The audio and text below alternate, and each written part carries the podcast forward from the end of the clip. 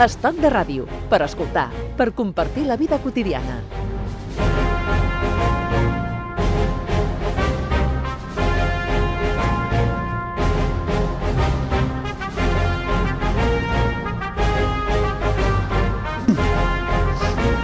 Quan sona aquesta música és el moment de donar la benvinguda a Pere Cardona, que ens porta, com sempre, històries singulars, diferents, vinculades sempre a la Segona Guerra Mundial.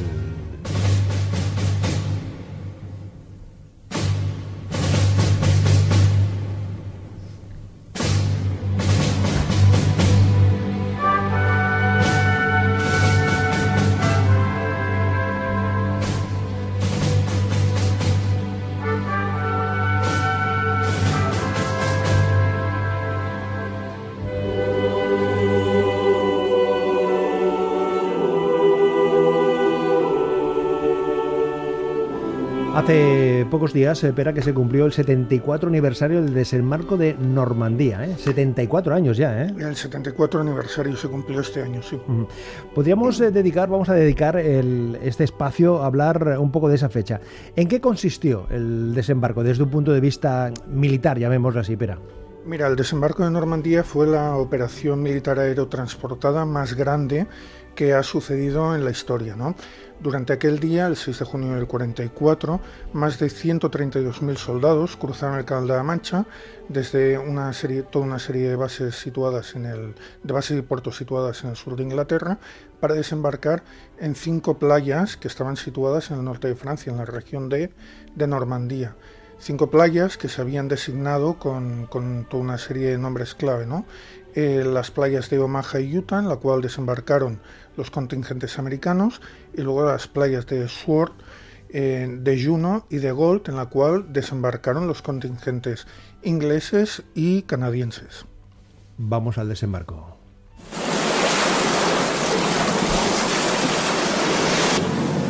¡Despejad la rampa! ¡30 segundos! ¡Que Dios os guíe! Hilera de babor, hilera de estribor. Avancen rápido evitando los embudos de mortero. Que no entre arena en las armas. Cada uno a lo suyo y con decisión. Nos veremos en la playa.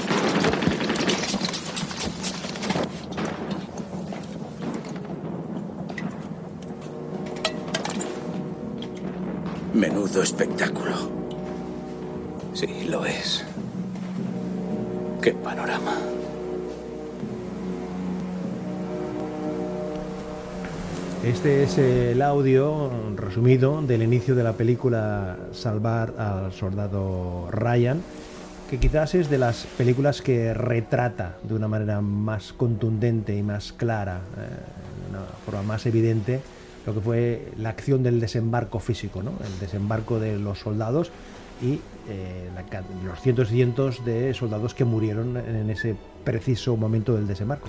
Sí, para mí la película de Salvar al Soldado Ryan es quizá la que mejor ha retratado el horror de lo que tuvieron que vivir todos estos jóvenes durante el desembarco en, en las playas, ¿no? sobre todo en la playa de Omaha, que fue en la que se causaron más bajas, en la que murieron más hombres. Hoy Pera Cardona nos trae historias vinculadas al desembarco de Normandía. Más allá de la acción del desembarco, hay otras cuestiones que estuvieron y que son los protagonistas del siguiente relato.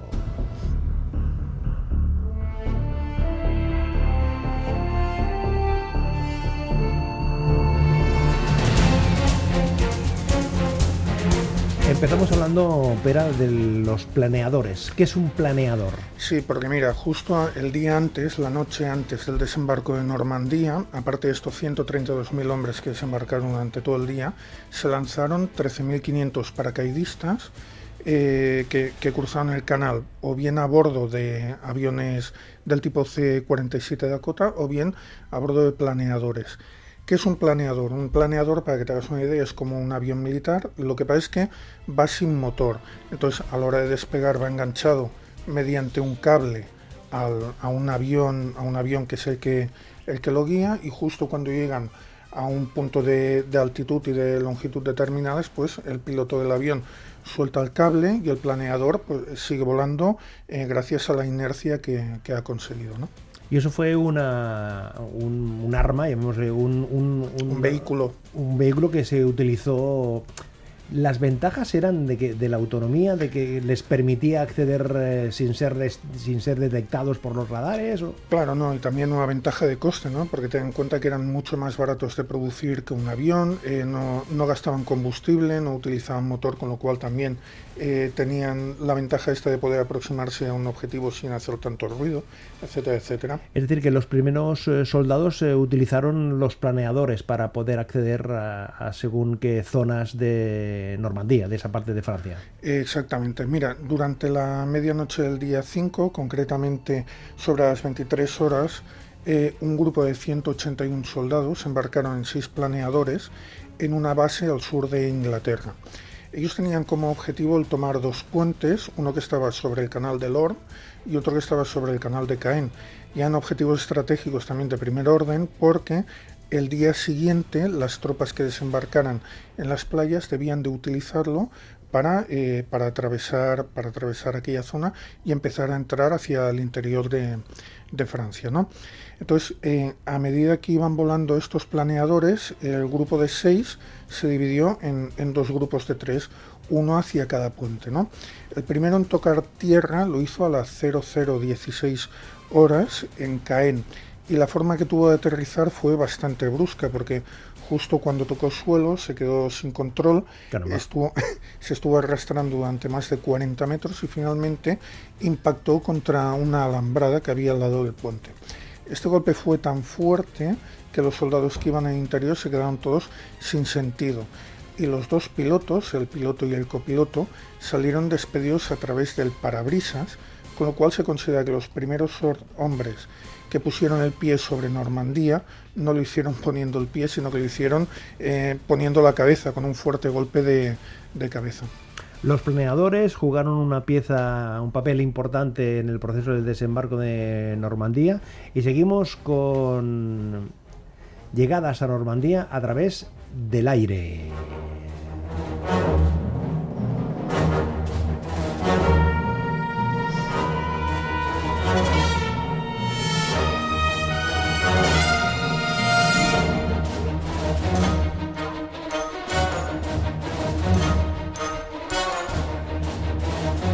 Los paracaidistas, una fuerza importante de cualquier acción eh, bélica. ¿Cómo se preparaban los eh, paracaidistas para, estos saltos, Pera?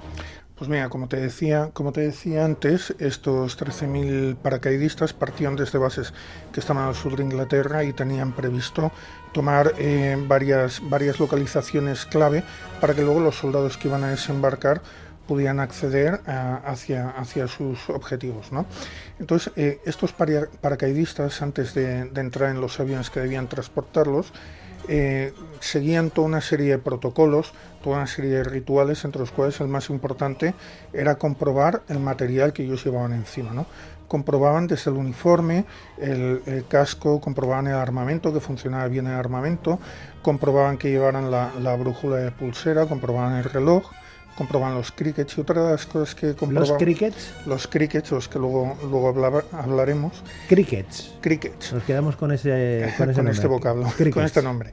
Y otra de las cosas que, que tenían que, comprobar eran los, los, paracaid los paracaídas. Para, clave, clave, porque pues, si, la brújula la tienes un poco desorientada o no fija bien eh, el norte, el sur, el este o el oeste, vale, pero claro, si el paracaídas tiene que estar eh, funcionando y que se en el momento determinado, cuando eh, estiras del, del, de esa pieza, enseguida se active. Exactamente, pues eh, uno de estos soldados que se llama Robert Hillman estaba sentado ya dentro del, C-47 que debía transportarlo, estaba comprobando su equipo y, de repente se giró hacia el soldado que tenía al lado mientras estaba comprobando el paracaídas y le dijo, mm, no es necesario que siga comprobando mi paracaídas porque estoy seguro que va a funcionar correctamente.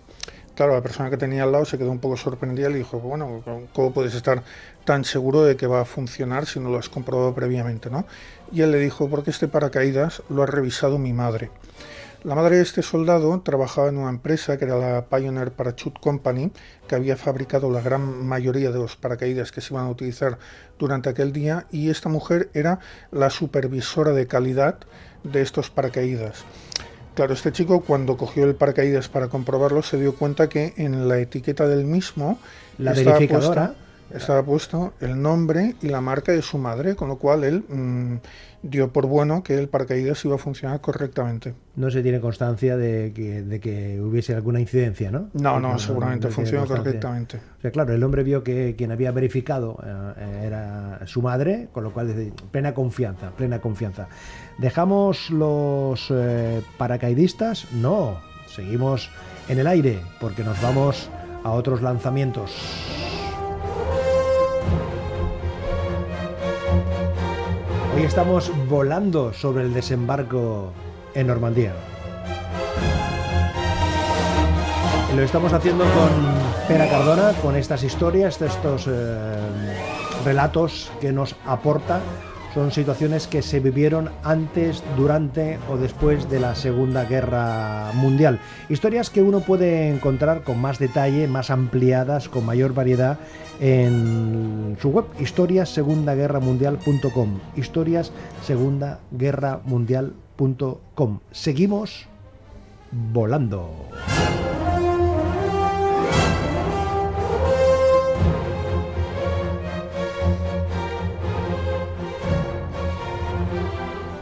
Això és Estoc de Ràdio. Hablando del día D, 5-6 de junio de 1944, que es la fecha del desembarco de Normandía. En este caso hablamos no del desembarco, ¿eh? sino en este no sé cómo no sé cómo cómo le podíamos aplicar a este el, el lanzamiento El lanzamiento de los paracaidistas. el los paracaidistas que eh, eran complementarios, ¿no? O sea, se, se unían al desembarco de las tierras de los soldados por tierra y el trabajo que estaban haciendo los planeadores y los y los eh. Los lanzamientos, eh, Pera, eh, se fueron concretando como estaban previstos. Bueno, los lanzamientos fueron bastante caóticos, porque en primer lugar, cuando los aviones sobrevolaron el Canal de la Mancha, se encontraron con que hacía bastante mal tiempo, ¿no? Y a esto también había que unirle el fuego antiaéreo que los alemanes empezaban a, disparar, ¿no? Sobre todo en toda la zona de Cotenten. Con lo cual hubieron muchos de los pilotos que se pusieron nerviosos y dieron la orden de lanzarse justo eh, antes de tiempo eh, justo en, lugares en los cuales no estaba previsto que se lanzaran estos paracaidistas. ¿no? No sé si te has fijado en alguna película que al lado de la portezuela del avión hay un pequeño semáforo con una lucecita roja y cuando deben saltar pues el- el color rojo pasa a verde. Pues muchos de los pilotos accionaron el semáforo antes de tiempo y muchísimos paracaidistas saltaron en zonas donde no debían haber saltado, que eran desperdigados, se perdieron y se dieron casos como por ejemplo los de John Steele. Eh, John Steele fue un paracaidista que fue lanzado eh, justo encima del, pueblo de San Mereglis sobre las 3 de la madrugada y quedó colgado de la aguja del campanario de la iglesia. Además, eh, se dio la circunstancia que en aquel momento se había producido un fuego en una de las casas que había alrededor de la iglesia, porque los americanos, justo antes de lanzar los paracaidistas, habían bombardeado la población y se había producido un incendio, con lo cual había mucha gente al- alrededor de la iglesia Que vio cómo caía, que ¿no? vio cómo caía y bastantes soldados alemanes que también estaban ayudando a las tareas de, de extinción de este incendio. ¿no?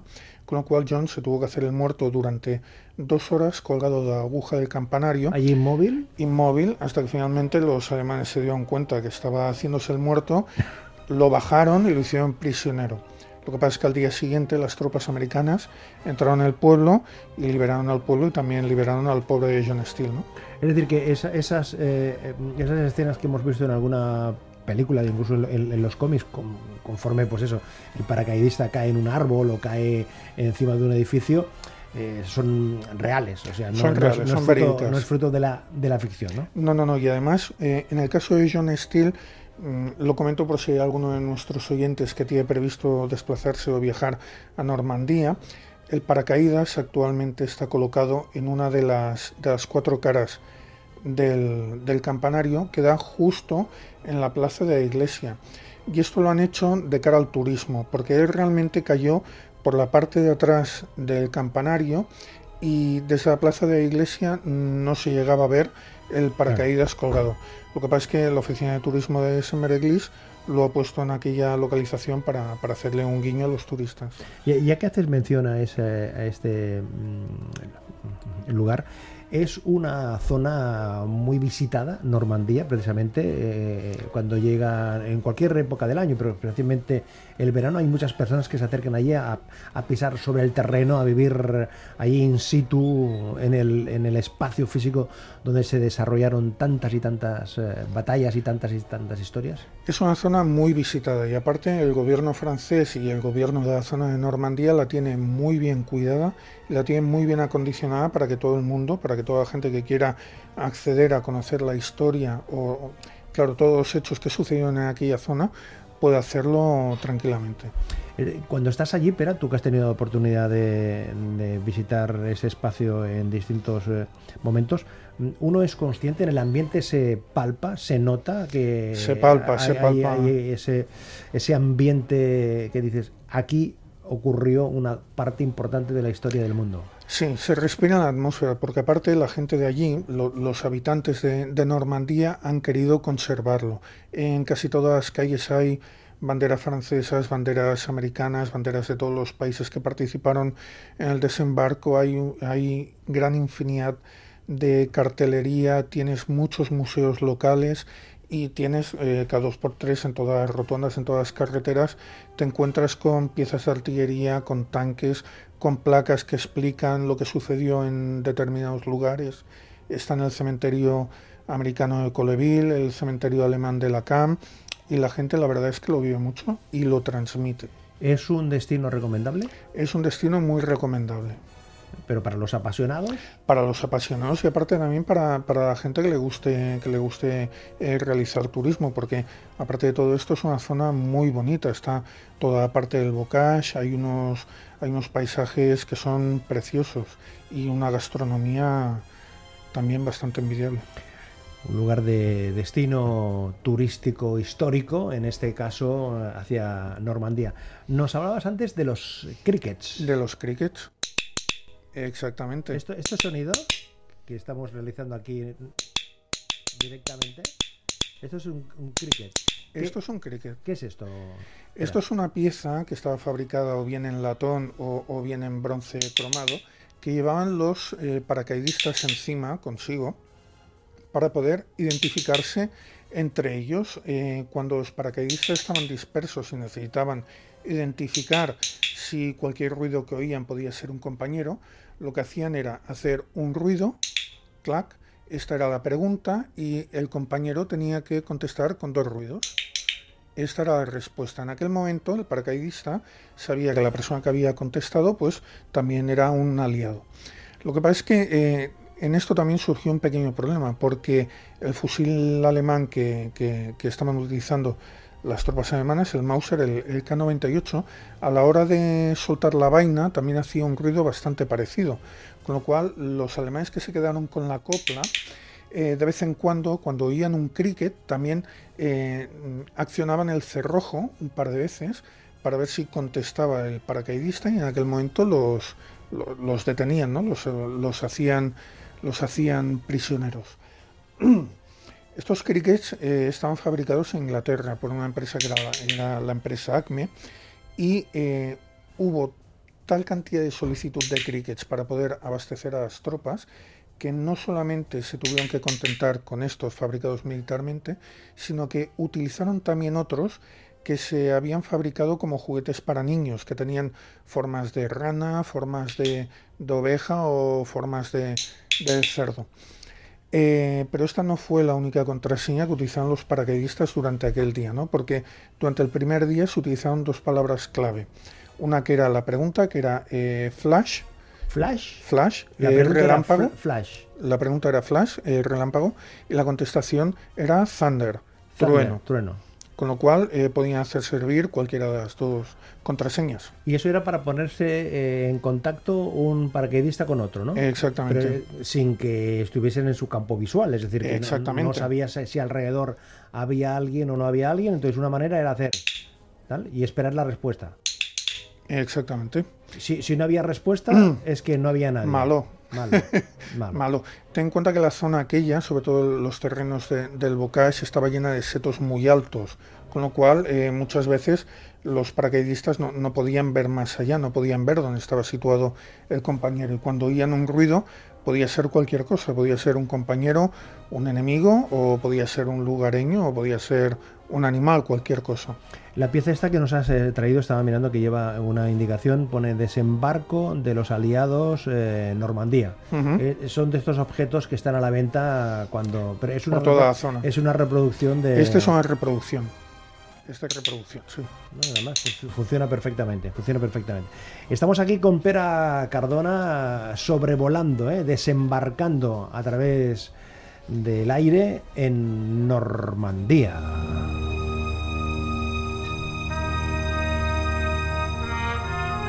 Flash. Thunder.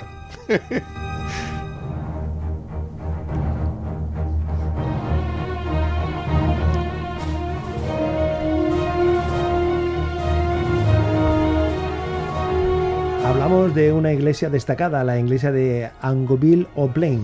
Sí, esta es una de las historias eh, que yo tengo como, como, historias de, de, cabecera o preferidas eh, en relación a todo lo que sucedió durante el desembarco de Normandía, ¿no? Porque eh, aunque, aunque los soldados se encontraban con todo el horror y se encontraban con todo lo que suponía estar envueltos en medio de una batalla, aún quedaba espacio para gente que intentaba ayudar o ayudarse entre ellos, aunque eh, pertenecieran a bandos diferentes. ¿no?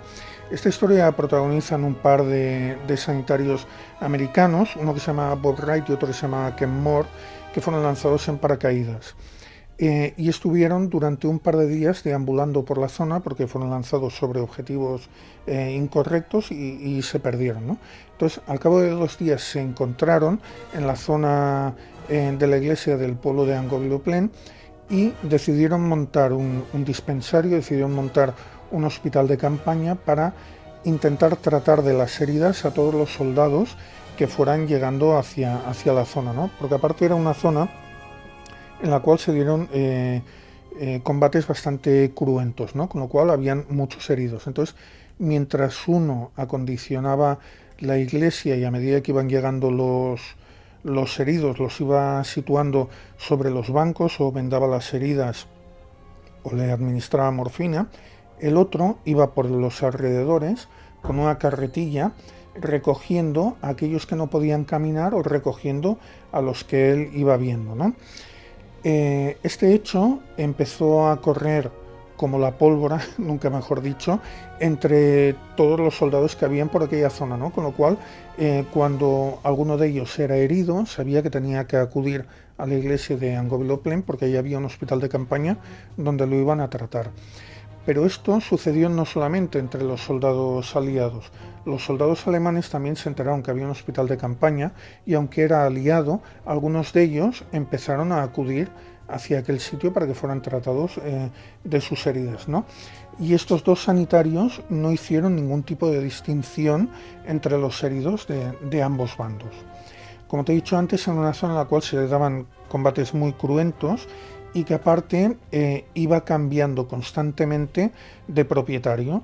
Eh, habían determinados momentos en los cuales la iglesia estaba en territorio aliado y había otros momentos en los cuales caía en territorio alemán. Eh, justo en uno de estos momentos en que estaba bajo territorio alemán, en la iglesia se presentó un oficial junto a varios soldados y al ver que estos dos sanitarios americanos estaban tratando a gente de ambos bandos, decidieron hacer un perímetro alrededor de la iglesia para que no fuera atacada e incluso fueron a buscar ayuda médica para que pudieran ayudarles en, el tratamiento que estaban, que estaban dando. ¿no? Lo que pasa es que aunque se aisló la iglesia para que no sufriera ningún tipo de daño, hay que decir que eh, sobre, la, sobre el tejado de la iglesia, sobre el techo de la iglesia, cayeron varios proyectiles de mortero. uno de los cuales atravesó el techo de la iglesia y cayó en su interior sin explotar, aunque los cascotes que provocó le cayeron eh, encima de la cabeza de, de Moore, de uno de estos dos sanitarios. Al final de los combates se calcula que entre estos dos sanitarios llegaron a tratar a unos 80 soldados, 12 de los cuales eran alemanes, por lo cual eh, al finalizar la guerra fueron condecorados y su historia eh, se ha convertido en un libro y se ha convertido en varios documentales.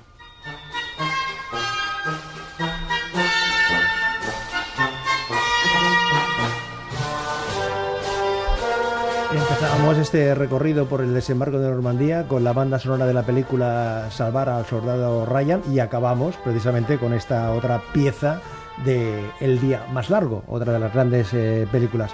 Historia Segunda Guerra Mundial.com. Gracias, Pera Cardona. Hasta la próxima. Gracias a vosotros.